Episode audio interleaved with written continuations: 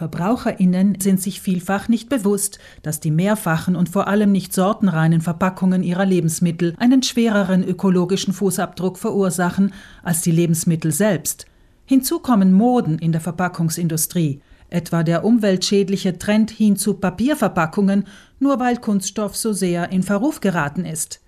Dabei setzt die Lebensmittelindustrie in der Regel Frischfaser ein, die aus Übersee kommt.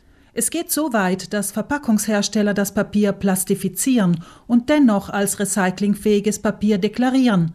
Das bekannteste Beispiel dafür sind die Tetrapack-Behälter, wie etwa jene für Milch und Getränke, erklärt der Direktor des Amtes für Abfallwirtschaft Giulio Angelucci. Sie bestehen nämlich zu drei Viertel aus wertvoller Frischfaser und zu einem Viertel aus Kunststoff oder gar Metall. Und wenn Sie schauen auf der Tetrapack-Verpackung steht das Symbol von der Wiederverwertung als Papier. Wobei dann auch diese zwei Art von Verpackungen nicht gemeinsam behandelt werden können. Denn für die Wiederverwertung der Rohstoffe von Tetrapack braucht es spezialisierte Unternehmen, die den Kunststoff von der Zellulose lösen. Im Idealfall sollten alle Tetrapack-Behälter kurz ausgespült, getrennt gesammelt und am Recyclinghof oder bei den Ökomobilen abgegeben werden. Wer dazu nicht bereit ist, wird eingeladen, Tetrapack im Restmüll zu entsorgen, nicht aber zum Altpapier zu geben. Darüber hinaus gibt es viele andere Papierverpackungen, die beschichtet oder lackiert sind, sogenanntes Verbundmaterial, wie Angelucci erklärt.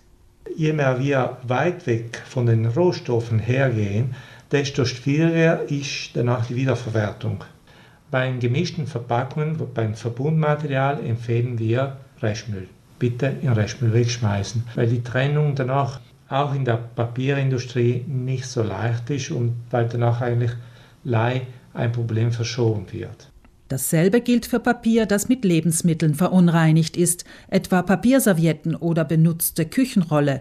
Im Zweifelsfall ist es besser, eine Verpackung im Restmüll zu entsorgen, als die Qualität des Altpapiers unnötig zu belasten und den Umweltnutzen der Abfalltrennung hinfällig zu machen. Denn es gilt schließlich, einen möglichst guten Rohstoff der Wiederverwertung zuzuführen. Angelucci? In jenen Gemeinden, wo die Sammlung über die Recyclinghöfe folgt, haben wir wirklich eine gute Qualität von der Trennung. Wo das in Glocken erfolgt und wo die Anlieferung nicht kontrolliert werden kann, dann steigt da der Verschmutzungsgrad dementsprechend.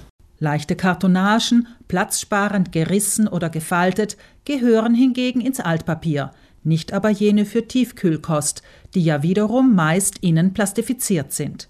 Dickere Kartone hingegen, wie jene, die dem vermehrten Onlinehandel zuzuschreiben sind, haben in den Papiersammelglocken nichts verloren. Sie gehören in die eigenen Tonnen für Kartonagen. Die gute Nachricht ist, die Sammelquoten in Südtirol sind insgesamt sehr gut. 90 Prozent des Rohstoffs Papier landen im Altpapier, betont Angelucci. Also von der eingesammelten Menge von diesen 90 Prozent wird äh, circa wieder 95 Prozent äh, einer Wiederverwertung zugeführt. Handlungsbedarf besteht hingegen bei der Nutzung von Recyclingpapier. 56 Millionen Tonnen Altpapier haben die Europäer 2019 gesammelt, während europäische Papierfabriken jährlich nur etwa 48 Millionen Tonnen Recyclingpapier am Markt absetzen. Vor allem Privathaushalte haben sich nach anfänglicher Begeisterung wieder davon abgewandt, etwa vom Toilettenpapier oder von Schulheften aus Altpapier. Laut Greenpeace werden hier bis zu 60 Prozent weniger Energie und bis zu 70 Prozent weniger Wasser benötigt als für die Herstellung von Frischfasern. Gleichzeitig ließen sich CO2-Emissionen einsparen, die durch den Transport aus Südamerika und die Bearbeitung des Holzes anfallen. Ein guter Tipp lautet also, beim nächsten Einkauf zum Recycling-Toilettenpapier zu greifen, auch wenn es ein paar Cent mehr kostet.